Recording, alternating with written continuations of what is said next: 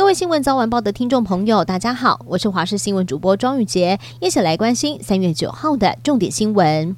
经典赛 A 组预赛，中华队首战对巴拿马，结果却是出师不利，全场动用了八名投手，还是压制不住巴拿马，被敲出了十四支的安打，狂掉十二分。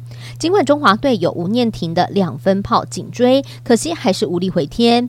最终中华队是五比十二吞下了败仗。总教练林月平也坦承，投手是最大败因。竹联帮名人会举办春酒，除了名车，还一口气找来一百七十名的正妹穿旗袍迎宾。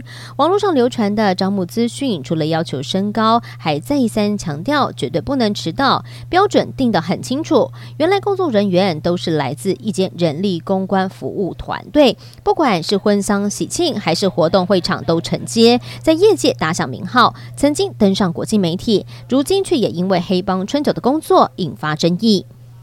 台中大里八号晚间发生了母子双尸命案。陈姓屋主回家后，发现儿子被捆绑在床上，妻子倒卧在地上，两个人身上多处的刀伤都已经没有了生命迹象，但是屋子里头没有被入侵或是打斗的痕迹。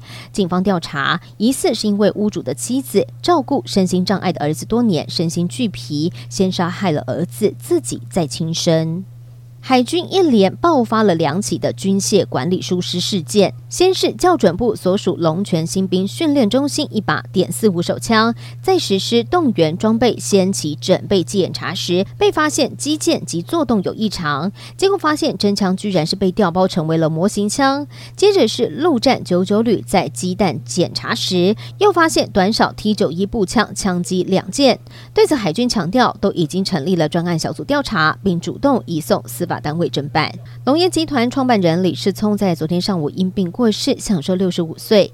李世聪打造殡葬大业，事业跨足建筑，也登上富比是台湾富豪榜的企业家。他所经营的龙岩集团是台湾第一家殡葬业股票上柜公司。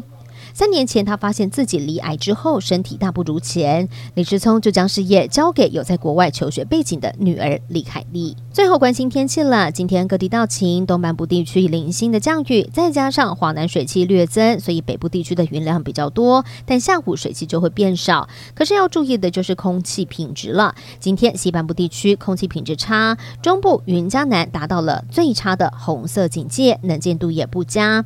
北部竹苗高频是橘色提醒，就连宜兰的空品也只有普通，所以提醒大家尽量不要在户外待太久了。